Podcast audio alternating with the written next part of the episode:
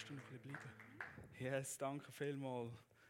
So, sag mal deinem Nachbar links, rechts, vor oder hinten, Gott ist gut.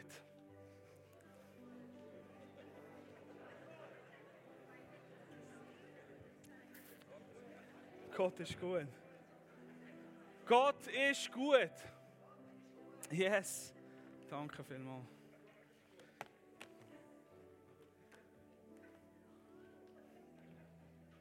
Gott ist gut. ich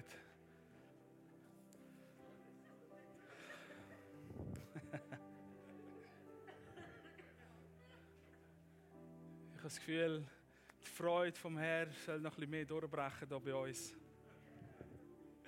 Gott ist gut. Die Wahrheit, wenn das in unser Herz hineinsinkt, bei mir jedes Mal, wenn wir das sagen, wenn ich das sage, etwas passiert in meinem Herz. Gott ist gut. Seine Güte ist so großartig. Ich möchte mit euch ein Zeugnis teilen. Ich habe so das Gefühl, ich soll das wirklich erzählen heute Morgen. Ich habe es schon mal geteilt, es ist etwa zwei Jahre her. Ähm, auch hier im Gottesdienst. Die einen oder anderen haben es gehört und trotzdem, ich habe es empfinden, ich soll es einmal teilen, um die Güte von Gott ihnen zu erzählen. Um das sichtbar werden wie gut es Gott ist. Vor zwei Jahren ist meine Frau im Spital gewesen, ähm, aufgrund von einem Schub wegen ihrer MS. Und es war eine Zeit, wo für uns, wir sind ganz unten waren. So kennst du den Moment so, von dem, wo der Markus geredet hat, so genau dort, wo es eben darauf ankommt. So, wir sind in dem Moment so ganz unten gewesen. und ich war bei ihr im Spital und sie hat eine Bettnachbarin gehabt, eine Frau, die aus einem anderen Kanton auf Aarau gekommen ist, ähm, weil wir herausfinden was bei ihr genau los ist. Sie hat nicht ihr Gleichgewicht ist gestört gewesen, sie hat nicht mehr richtig gesehen und man hat dann herausgefunden, dass sie einen grossen Hirntumor hat. Und so sind wir, ähm, ist Sarah dort in diesem Zimmer gewesen, und sie hat eigentlich selber nicht wirklich viel machen können, außer dort sein. Ähm, und sie hat trotzdem immer wieder ein paar Gespräche mit ihr. Du kannst über Jesus erzählen. Sie, sie hat irgendwie gedacht, ja, Gott muss schon irgendwo da sein, aber so wirklich erlebt und gewusst. Und sie hat immer wieder ihre Hoffnung geteilt in dieser Zeit, wo sie für sich ganz unten war. Und wir sind als Live-Group, haben wir uns mal einmal Abend Zeit genommen und sind in diesem Zimmer und haben Worship gemacht. Vielleicht wisst ihr, dann mal ein Video teilt hier. Und es war so eine coole Atmosphäre. Eine Atmosphäre von Hoffnung. Weil Menschen in einem Raum zusammen waren, die gesagt haben in ihrem Herz, Gott ist gut. Egal was ist. Und die Atmosphäre, du hättest ein Zündhölzchen rühren und sie wäre explodiert. Und wir haben ja immer wieder gesehen, unten bei den Türen sind immer wieder Schatten durchgelaufen, kurz stehen geblieben und wieder weitergegangen. Und uns ist gesagt worden, nachher die 35, 40 Minuten, wo wir Worship gemacht haben zusammen, ist auf der Station, ist einfach ruhig gewesen gar nichts ist passiert. Es war einfach Frieden auf dieser Station. Wir haben in diesem Zimmer Hoffnung freigesetzt. Es ist nicht gerade etwas passiert. Es ist nicht Rauch gekommen und es explodiert und Gott hat sich selber manifestiert und Engel sind gekommen. Die Atmosphäre war aber geladen mit der Gegenwart von Gott. Und wir haben in unseren Herzen gewusst, Gott ist gut. Und der oben ist vorbeigegangen und am nächsten Tag bin ich wieder besuchen, meine Frau und äh, die Frau nebendran, wir können mit ihr beten, wir können Hände auflegen und Hoffnung und Leben freisetzen über ihrem Körper und Heilig freisetzen. Und der Sarah ist dann Gott sei Dank besser gegangen. Nach zwei Wochen daheim sind wir draußen mit den Kindern und plötzlich läutet ihr das Telefon. Und sie nimmt ab und FaceTime und die Frau ist am Telefon und das Erste, was sie sagt unter Tränen ist, sie hat meinen Kopf aufgetan und der Tumor ist weg. Gott hat ein Wunder da ihr der Tumor ist weg, da ist kein Tumor. Sie haben aufgetan, wollen schauen wegen dem Operieren und es ist nichts mehr rum. Gott tut Wunder, weil er ist gut. Er ist gut und ich habe wie das Empfinden, hey,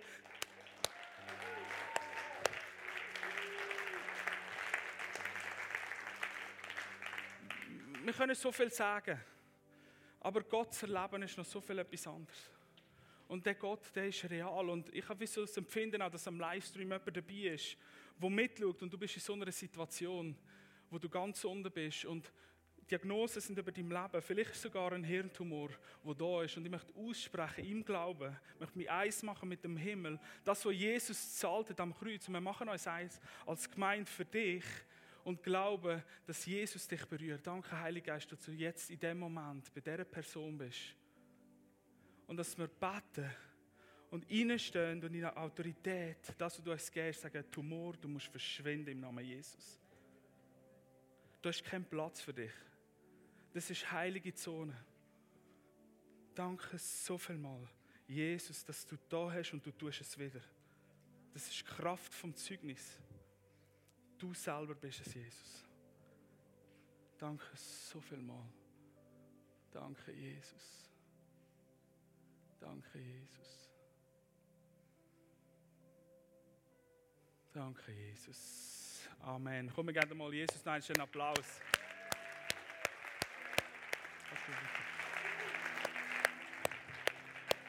Danke, Jesus.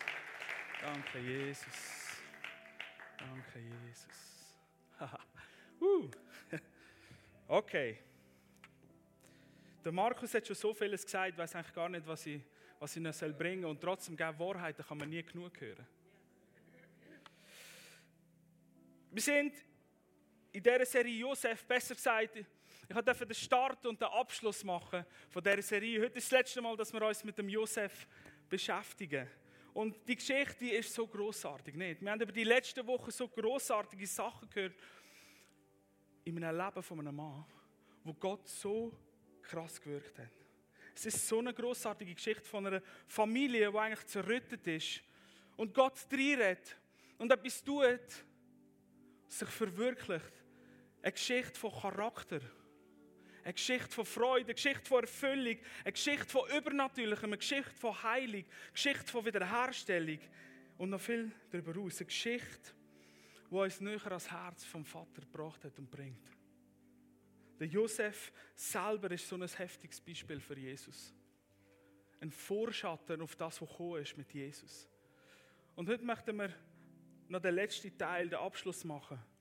Probiere das Ganze so ein bisschen zusammenzubinden. Weil am Schluss passieren eigentlich noch coole Sachen. Und ich bin überzeugt, Gott regiert. Amen. Gott herrscht über Dinge, über alle Sachen. Gott regiert und er ist gut, er ist ein guter Gott. Und alles, was er tut, dient dem Ziel, seine Schöpfung, das, was von seinem Herz von Anfang an da war, wiederherzustellen. All das, was er tut, das, was er wirkt, dient dazu, seine Schöpfung wiederherzustellen. Und trotz all dem Üblen, was passiert, trotz dem Negativen, umso mehr, gerade durch das Zeugnis, wirkt Gott noch stärker. Gott ist am Wirken, Tag für Tag. Auch wenn wir Sachen nicht sehen, Gott ist am Wirken, weil sein Ziel, sein Herz noch viel mehr als unseres ist, dass seine Schöpfung wiederhergestellt wird. Dass das, was er sich gedacht hat, Wirklichkeit ist. Und die Wahrheit von der Wiederherstellung, die Wahrheit, dass Gott wiederherstellt, wird in der Geschichte von Josef so viel oder so heftig sichtbar so der bevorzugte Bengel, kann man schon fast sagen, wo er vielleicht war mit seinen 16, 17 Jahren, wird ausgestoßen von seinen Brüdern, von seinen Leuten. Wird verkauft in die Sklaverei. Kommt ins Gefängnis zu Unrecht. Bleibt sich selber und Gott treu. Er erlebt Höhen und Tiefen in seinem Leben. Er kommt dort ins Gefängnis und weißt du was, wird von den Menschen vergessen dort. Er ist an dem Ort ganz unten und dann, wenn eigentlich jemanden bräuchte, ist dort wird er vergessen. Aber weißt du, Gott hat ihn nicht vergessen. Gott hat ihn nie vergessen und er holt ihn aus dem Gefängnis raus. Übernatürlich steht der Josef in das hinein, wo Gott ihn schon ganz früh hineingelegt hat. Deutet dem Pharao Träume und sagt ihm sogar durch ein Wort von der Weisheit, was er zu tun hat. Und der Pharao denkt, hey, in dir ist der Geist vom lebendigen Gott. Warum machst du das nicht gerade? Wo du forderst. Und der Josef wird eingesetzt, bekommt einen neuen Namen, Zaphenat Paneach, wird eingesetzt. Nur der Throner hat der Pharao über ihm. Und schlussendlich, obwohl seine die Handlungen der Brüder eigentlich Böses hätten sollen bewirken, hat es Gott genommen und hat Gott benutzt, um den Josef in die Lage zu versetzen, dass er nicht nur das Volk von Ägypten, sondern auch seine Familie großartig rettet. und sie aus dem Hunger oder vor dem Hungertod bewahrt. Gott ist in der Lage. Jede Facette von deinem Leben, jede Facette von meinem Leben, jeden Moment zu benutzen, um etwas Grossartiges daraus werden zu lassen. Das ist so eine tiefe Wahrheit. Und sie uns zu erfüllen nach seinem Willen, dass es wiederhergestellt wird. Gott ist fähig, jeden Moment von deinem Leben zu benutzen und etwas Grossartiges daraus zu machen. Gott ist in der Lage. Und weißt du, was das Grossartige dabei ist? In deinem und in meinem Leben. Gott verschwendet nichts. Gott verschwendet nichts. Und wenn wir es manchmal nicht sehen, wenn wir den Blick nicht haben, wie es der Markus gesagt hat, der Moment im Tunnel drin, im Loch unten, kannst du dir sicher sein, Gott verschwendet keinen Moment in deinem Leben. Da wird nichts weggerührt. No waste. Null Prozent. Gott benutzt dein Leben, jede Facette von deinem Leben. So, heute Morgen das Thema, das ich darüber möchte reden, ist zum Guten verwendet. Zum Guten verwendet. So, wir uns nochmal ins Leben hineinschauen von Josef. Nochmal ein paar Stationen und an den Schluss von seinem Leben. Josef selber hat eine heftige Entwicklung durchgemacht. Er ist von dem begünstigten, begünstigten, bevorzugten, viel mehr geliebten als seine Brüder, junger Mann, ist er zu einem Mann herangewachsen nach dem Herz von Gott. Er war einer in seinen jungen Jahren, der sich vielleicht über die anderen erhebt hat. Vielleicht denkt er, ist etwas Besseres. Und er hat seine Brüder nämlich auch verpfiffen beim Vater für das, was sie schlecht gemacht haben. Logisch haben sie nicht mit Liebe auf ihn reagiert. Und trotzdem, aus dem Bengel ist ein Staatsmann geworden mit extremer Macht. Und zu was hat er es benutzt, um etwas Gutes daraus zu machen? Sein Herz hat eine Veränderung durchgemacht. Und wenn hat sein Herz Veränderung durchgemacht, wo er gelernt hat, was heißt ganz unten zu sein und er ausgestoßen war von seinen Brüdern, abgerührt ins Loch, zu Unrecht beschuldigt war im Gefängnis, hat er gelernt, sein Herz zu beschützen. Und in diesem Moment auf Gott zu fokussieren. In diesem Moment Verheißungen in seinem Herz widerhallen zu lassen von Gott. Das, was ihm von Kind auf gesagt worden ist. In dem Moment, wo er ganz unten war, wie ist es in unserem Leben? Wie ist es in deinem Leben? Was machst du in dem Moment, wo du ganz unten bist? In dem Moment, wo du das Gefühl hast, es gibt keinen Ausweg. Auch wenn es schwierig ist. Auch wenn wir den Ausweg nicht sehen. Auch wenn wir gerade keine Hoffnung zum Greifen haben. So scheint es Moment. Was machen wir in diesem Moment? Der Josef hat verstanden, dass durch sein Gehorsam gegenüber Gott, sein Glaube, er einen Weg vorgespurt hat für seine Brüder, für seine ganze Familie, für ein ganzes Volk, für eine ganze Nation. Und wir lesen im 1. Mose Kapitel 45, Vers 7, nachdem dass die Versöhnung stattgefunden hat, dass das gesehen mit seinen Brüdern wieder in Ägypten, wo sie ihn nicht erkannt haben, er hat sich zu erkennen gegeben, das hin und her nachher der, wo war, oder Markus letzten Sonntag davon erzählt hat. Sagt der Josef selber, 1. Mose 45, 7. Aber Gott hat mich vor euch hergesandt, dass er euch übrig lasse auf Erden und euer Leben erhalte zu einer großen Errettung. Der Josef hat verstanden, dass sein Leben ein Teil ist von etwas ganz Großem. Der Josef hat verstanden, dass seine Entscheidungen, seine Entscheidungen ganz unten eine Auswirkung haben, nicht nur auf sein Leben, sondern auf andere Leben. Sein Denken war geprägt von dem Bund. Von dem Gedanken, von dem Bund. Wo Gott mit seinem Urgroßvater, seinem Großvater und seinem Vater geschlossen hat, dem Abraham, Isaac und Jakob. Dass Gott sie zu einem grossen Volk wird machen und sie in einem eigenen Land werden sein. Und Gott unter ihnen wird sein und alle Völker durch sie gesegnet werden. Das hat Gott, der Bund hat Gott mit dem Abraham geschlossen.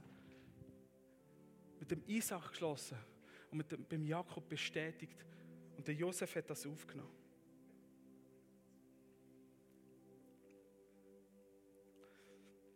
Und ich habe mir da auch die, den Moment notiert, den ich so wichtig finde, wo der, wo der Markus davon geredet hat.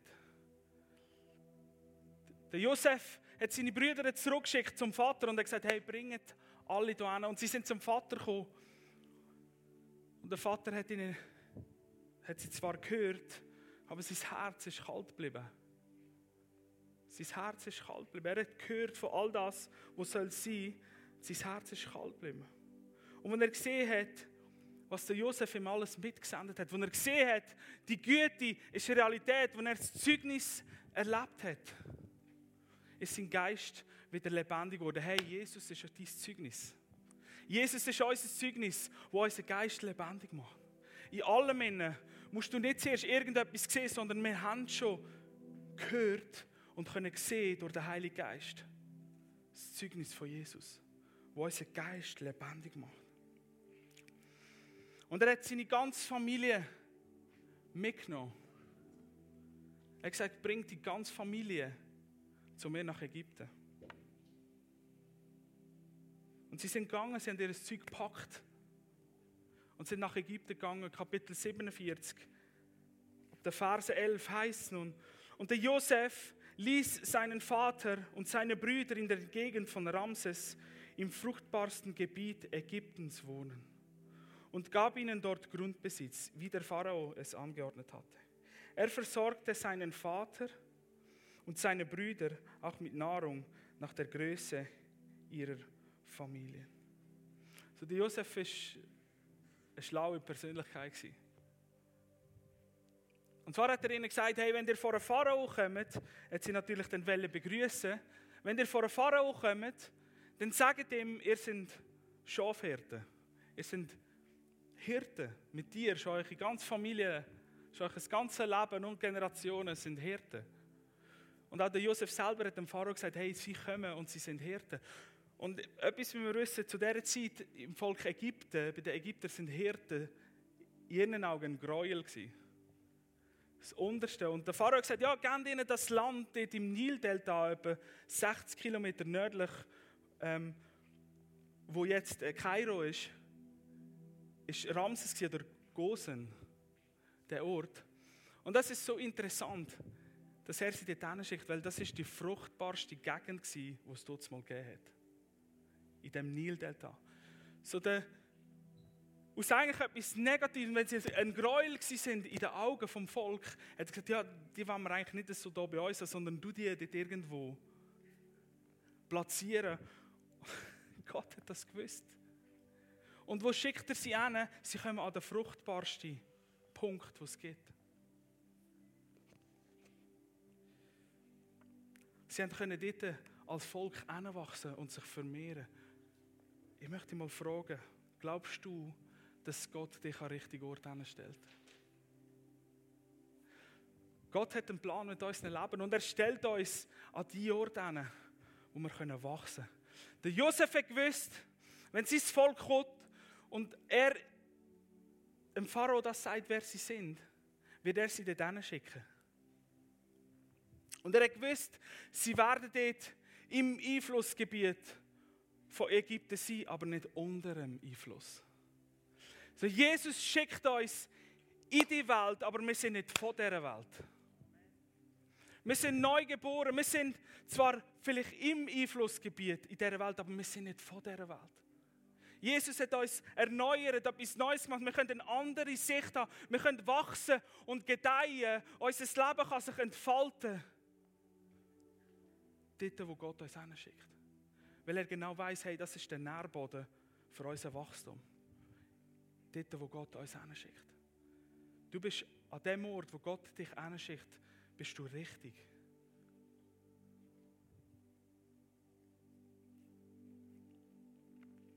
Die Hungersnot war immer noch aktiv. Wir wissen, die sieben mageren Jahre, die sieben fetten zuerst, die sieben mageren Jahre, die Hungersnot war voll aktiv.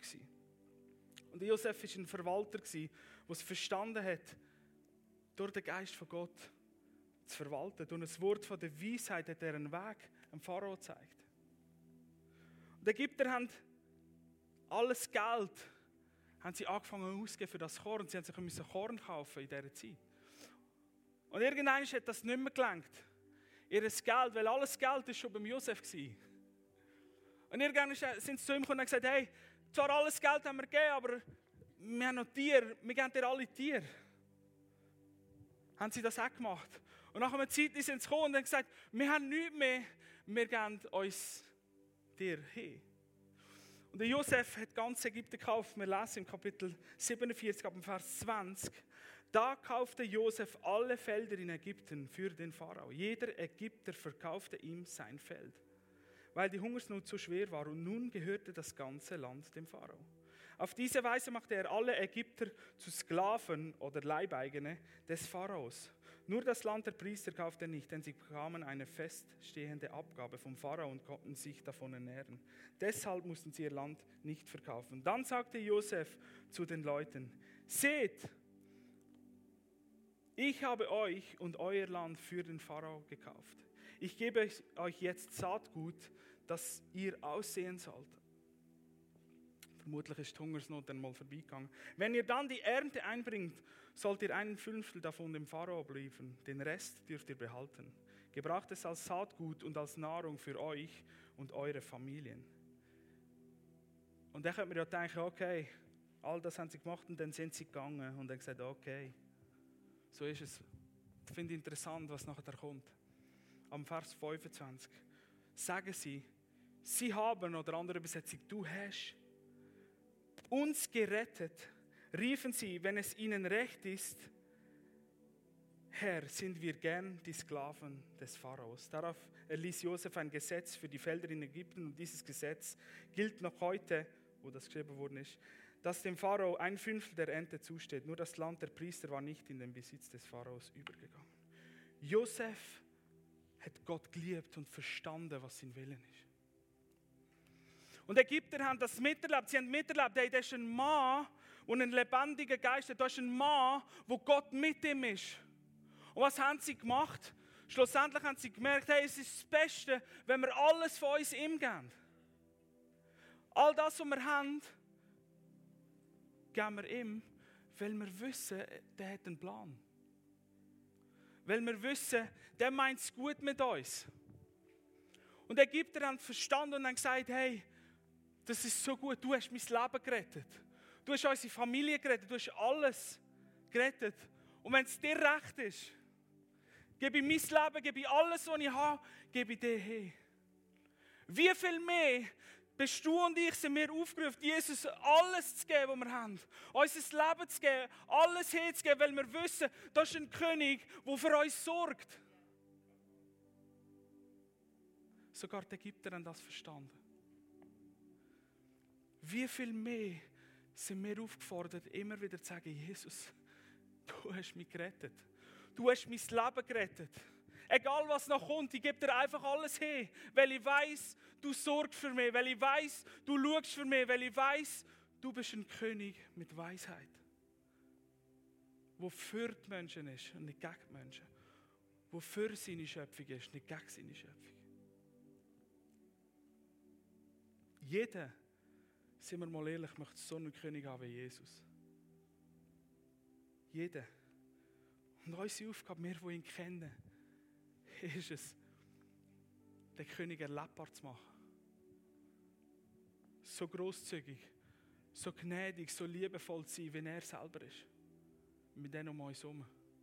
Mit denen, wo wir vielleicht Verantwortung dafür tragen. Das ist unsere Aufgabe so wie der Josef gesetzt war für ein Volk, so sind wir gesetzt an dem Ort, wo wir jetzt sind. Born for a time such this.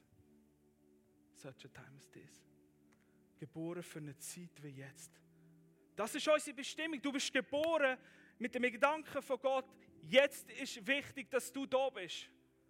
Jetzt ist wichtig, dass du in den Segensfluss hineinstehst. Jetzt ist wichtig, dass wir zusammen, du und Jesus, Himmel ausbreiten auf dieser Erde. Jetzt ist wichtig, dass der Segen rausfließt in die Welt. Jetzt ist Zeit für dich Jetzt ist Zeit von Jesus. Darum sind wir da. Das ist unsere Zeit.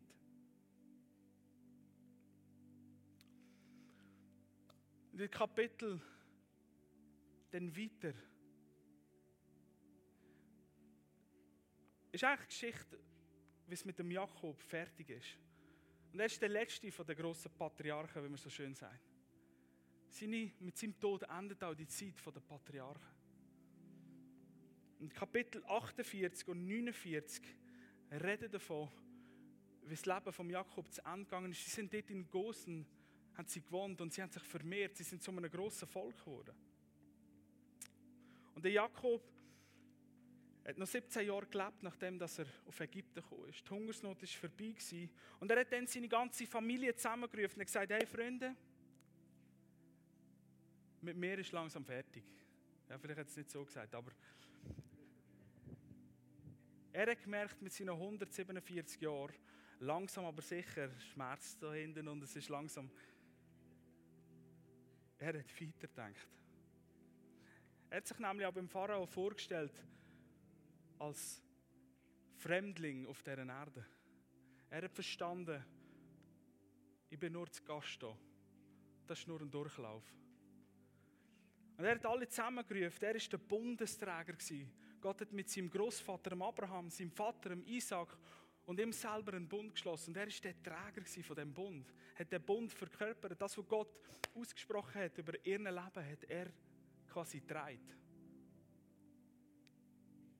Er war ein Vorbild für seine Familie, was Glauben und Vertrauen anbelangt. Und er hat gewusst, es geht zu Ende in Ägypten. Und er hat sie zusammengerufen und hat ihnen gesagt, hey, wenn ich sterbe, möchte ich nicht, dass er mich da lässt, sondern bringt mich heim in das Land, wo Gott uns verheißen hat. Bringt mich heim an den Ort, wo schon mein Großvater, der Abraham, mein Vater, der Isaac, begraben ist. Ich will dort sein, wo Gott verheißen hat. Und er hat sie zusammengerufen und hat prophetisch über ihre Sachen ausgesprochen. Und interessant ist, wir denken so, ja, wenn so ein Vater steht und die Generation weitergeht, dann würden wir sagen, hey, wir segnen die nächste Generation. Und das ist auch richtig so. Und das Interessante ist, etwas vom Ersten, was er macht, ist, über dem Simeon und über dem Levi spricht er einen Fluch aus. Und als ich das so wieder gelesen habe, denke ich, oh, so jetzt denke ich, da kommt eigentlich wie etwas, etwas ein Sagen daraus raus, logischerweise. Oder? Von dem, was er als Vater trägt, geht er weiter und etwas, was er macht, er verflucht sie. Nicht sie als Personen, sondern er verflucht, ganz genau, verflucht er ihren Zorn. Sie sind die, die in sich ähm, ein ganzes Volk umgebracht haben. Wenn ihr nachlesen Und er spricht über ihnen aus, euer Zorn soll verflucht sein und ich will euch zerstreuen und verteilen. Und ich bin so ein bisschen dem nachgegangen. Sagen und Fluch. Gott hat auch einen Fluch ausgesprochen. Über die Sünde. Gott hat die Sünde verflucht. Der Ausspruch ist da, der Zorn von Gott ist auf der Sünde. Und im Alten Testament müssen wir verstehen, wenn ein Mensch gesündigt hat, ist der Zorn von Gott auf den Mensch gewesen. Und der Mensch musste sterben. Und das Alte Testament ist voll von dem, wenn du denn, wenn du mir gehorchst, dann ist da, wenn du mir nicht gehorchst, dann passiert da. Wenn wir das so lesen, können wir die Auswirkungen sehen, die dramatischen Auswirkungen von Segen und Fluch, von Leben und Tod. Und es geht immer um eine Abhängigkeit und einen Gehorsam mit Gott unterwegs sein. Und ich weiß, wenn wir von dem Fluch reden, das ist nicht so angenehm. Aber Tatsache ist es, Segen und Fluch sind Realität. Und was wir herausfinden ist, Sagen wie auch Fluch fließen immer dann, wenn Menschen trainiert stehen. Über dem Simeon und über dem Levi ist das ausgesprochen verflucht ist euch ein Zorn, weil er hat ganze Menschenleben genommen, ganze Völker vernichtet.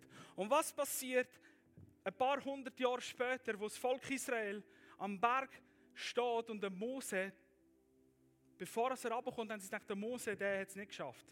Der hat nichts gehört von Gott. Und was machen sie? Sie fertigen sich das goldige Kalb an. Und dann kommt Mose und er sieht es und sein Herz zerreißt, weil er eigentlich das Herz vom Vater gerade dabei hat, wo sagt, hey, ich möchte euch lieben und mitten unter euch sein und nicht nur bei einem sein, sondern bei euch allen und ein Volk haben und ich mitten unter ihnen. Und was passiert dann? Die Leviten, der Stamm vom Levi, seine Nachkommen, stellen sich auf die Seite von Gott. Und was haben sie da damit gemacht? Sie haben einen Fluch in einen Segen verwandelt. Weil passiert ist daraus, dass die Leviten die geworden sind, wo, Gott dient haben. Ihre Bestimmung war nach der Allzeit, Gott zu dienen, ihm um das Heiligtum herum. Das ist ihre Bestimmung geworden. Sie haben einen Fluch, der war, haben sie umgedreht, indem dass sie auf die Seite von Gott gestanden sind. Und wie ist es für uns heute? Fluch und Segen sind real. Aber was ist passiert? Gott hat seinen Zorn oder sein Zorn hat ein Ende genommen in dem Moment, wo Jesus am Kreuz gestorben ist. Der ganze Zorn über die Sünde, über den Bösen hat sich entladen am Kreuz, wo Jesus am Kreuz gestorben ist. Für die Menschen. Der neue Bund ist ins Leben gerufen worden, indem dass nicht der Mensch muss sterben, wenn die Sünde im Leben ist, sondern die Sünde müssen sterben und der Mensch lebt. Und das ist Sagen für uns. Jesus hat den Fluch am Kreuz entmachtet. Da gibt es keinen Fluch mehr über unser Leben, wenn Jesus in uns ist, wenn wir in Jesus sind. Der Fluch ist entmachtet. Wir können voller Zuversicht mit Jesus in dem Segensstrom stehen. Und das ist so wichtig zum Wissen. In Jesus ist jeder Fluch entmachtet. Die Sünde ist besiegt. Der Fluch hat keine Kraft mehr. Also wir sind da dazu gesetzt, in den Segenstrom hineinzustehen. In Jesus stehen wir in dem Segenstrom und den Segen zu verteilen auf dieser Welt. Der Jakob ist gestorben. Der Josef hat mit seinen Brüdern den Jakob genommen und ist zurück ins Land Kanaan und hat ihn dort begraben. So wie sein Wunsch war, so ist es ausgeführt worden. Und eigentlich könnte man sagen, okay, die Story von Josef hat das Ende. Weil eigentlich ist es die Story vom Vater. Zu dieser Zeit hat man eigentlich immer vom Vater geschrieben. Eigentlich ist es die Geschichte von Jakob und seiner Familie. Und der Josef ist eigentlich ein Nebenprodukt in dieser Familie. Aber es geht eben noch weiter. Im Kapitel 50, ab dem Vers 15, lesen wir, wie es weitergegangen ist, nachdem der Jakob gestorben ist und die Brüder und der Josef nach Kanaan gegangen sind und wieder zurückgekommen sind. Die lieben Brüder, Vers 15, weil nun ihr Vater tot war, bekamen Josefs Brüder Angst. Die sind noch nicht ganz über die Wiederherstellung oder über die Vergebung hinweg. Und sie haben gesagt, was ist, wenn Josef uns feindlich gesinnt ist und sich jetzt für all das Böse rächt, das wir ihm angetan haben, sagten sie. Deshalb schickten sie Josef folgende Nachricht. Ich weiß nicht, ob da der Vater, der jetzt kommt, wirklich gesagt hat oder ob sie den Vater gerade angelogen haben. Aber sie hat, bevor dein Vater starb, wies er uns an, dir zu sagen, deine Brüder haben dir viel übel, haben dir übel mitgespielt. Vergib ihnen doch das große Unrecht von damals. Deshalb bitten wir dich, uns zu vergeben. Wir dienen doch denselben Gott wie unser Vater. Und als Josef die Nachricht erhielt, musste er weinen.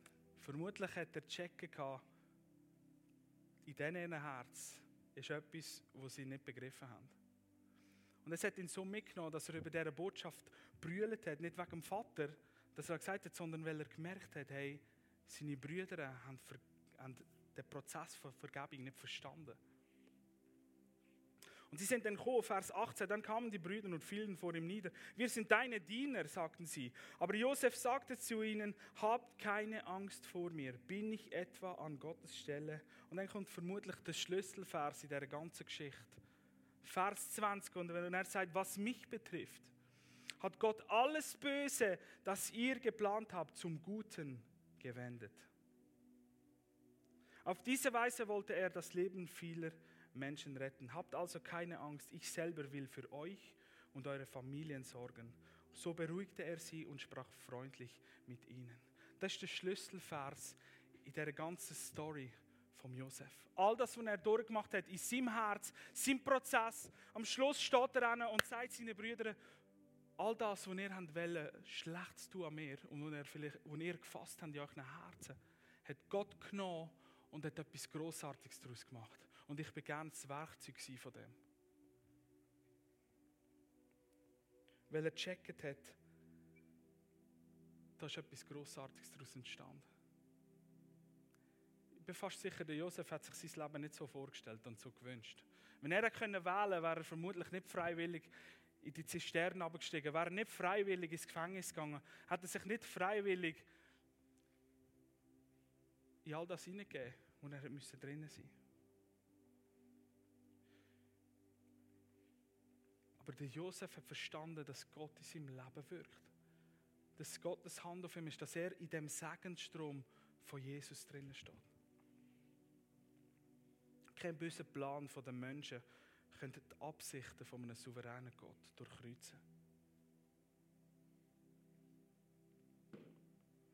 Im Vers 22 heißt dann Josef und seine und die Großfamilie, das ist schon Großfamilie, vorher war es Familie jetzt sind wir schon Großfamilie. Seines Vaters blieben also in Ägypten. Josef wurde 110 Jahre alt. Und er lebte noch die Enkel seines Sohnes Ephraim und die Kinder von Manasse, von Manasses Sohn Machir, die er behandelte, als wären sie seine eigenen. Bald werde ich sterben. Jetzt ist der Josef. Bald werde ich sterben, sagte Josef zu seinen Angehörigen aber Gott wird euch ganz bestimmt aus diesem Land führen. Er wird euch in das Land zurückbringen, das Abraham, Isaac und Jakob mit einem Eid versprochen hat.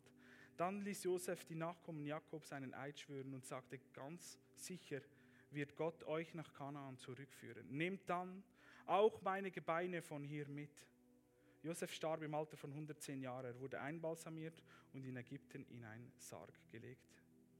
So der Josef hat die Sicht vom Vater der Glaube und die Zuversicht hat er aufgenommen und hat an seinem Sterbebett, oder was Zeit war für ihn, hat er gesagt, hey Freunde, ich werde gehen, auch ich werde das mal verloren, aber hey, es wird weitergehen. Gott wird euch ganz bestimmt heimsuchen. Gott wird euch bestimmt heimsuchen und euch offenbaren und euch wegführen in das Land. Er wird treu sein dem Versprechen, das er gegeben hat. Er wird seinen Bund halten, weil er der Gott ist, der seine Versprechen haltet. Der Josef, von dort, wo er gekommen ist, als der Teenager, zu dem, wo er geworden ist, selber zu einem Vater geworden ist und der nächsten Generation weitergeht. Hey Freunde, Gott wird euch heimsuchen. Sind parat dafür. Streckt euch aus nach dem. Und wenn es so weit ist, lasst meine Knochen nicht da, sondern nehmt sie mit. Nehmt sie mit. Seine Knochen sind für Generationen noch das Zeugnis gewesen, dass Gott Versprechen haltet. Und wir lesen dann aber im Auszug, aber im Josua, seine Knochen sind immer dabei gewesen als Zeugnis. Jesus ist unser Zeugnis heute. Das, was er da hat, ist unser Zeugnis für Versprechen und für Treue von Gott. Gott demonstriert sein Handeln. All das, was er gemacht hat, demonstriert er und offenbart er in einem ganzen Volk, was er da hat. In der Geschichte von dem Volk und der Josef ist das beste Beispiel dafür, dass Gott seine souveräne Hand demonstriert. Selbst am Kreuz nachher, wo die religiösen Führer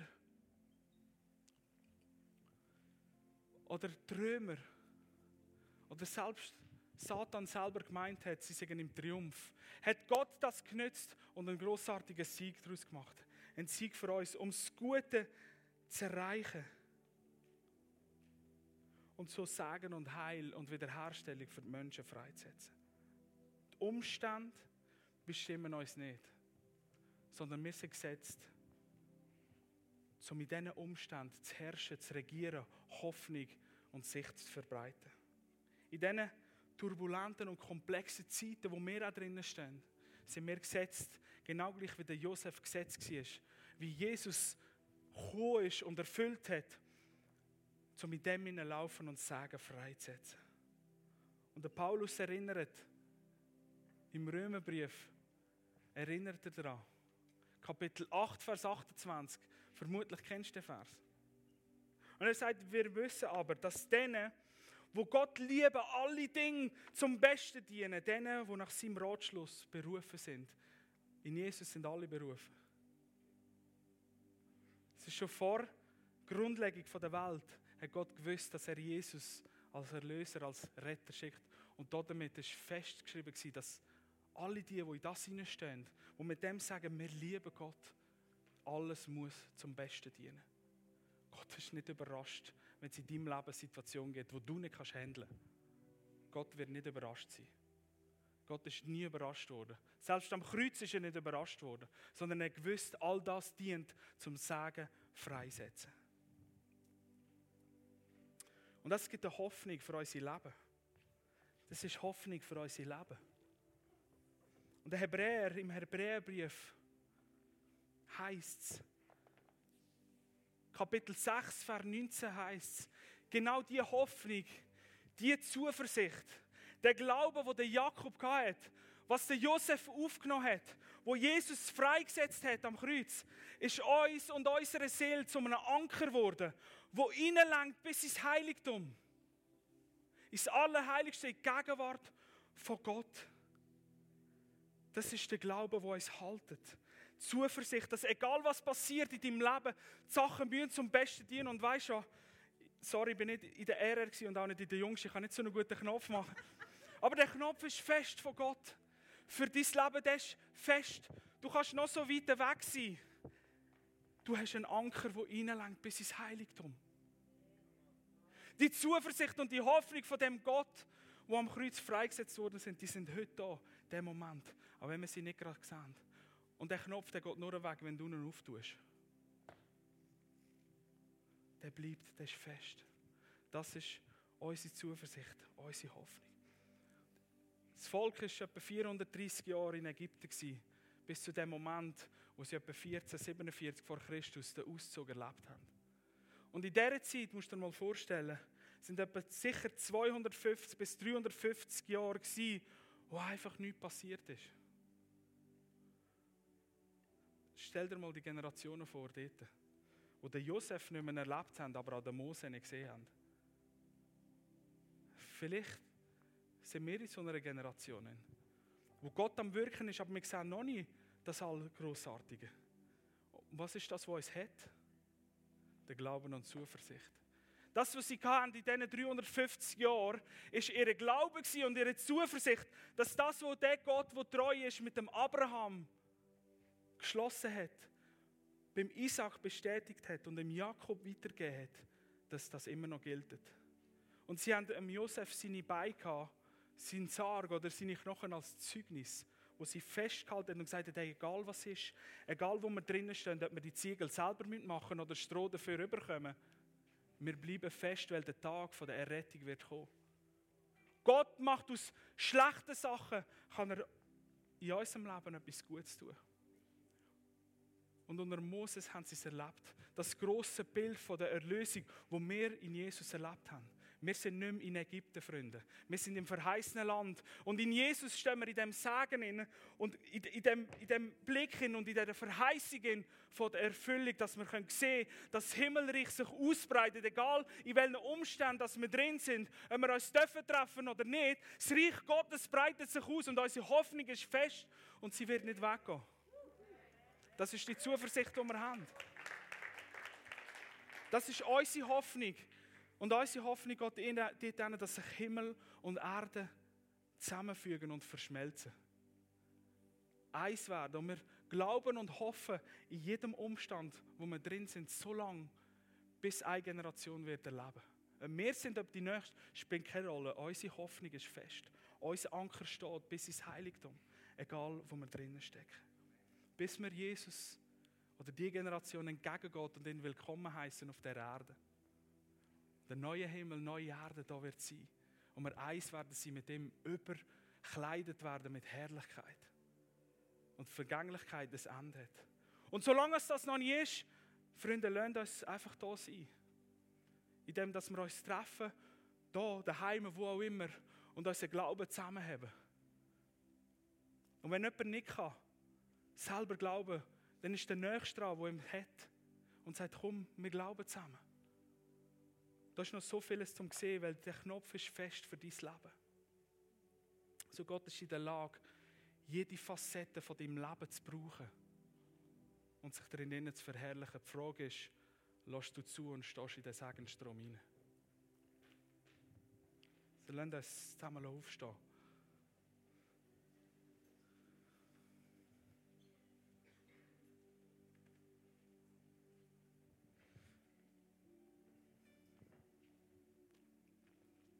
Weiß nicht, wo du drinnen bist, in welcher Situation du bist.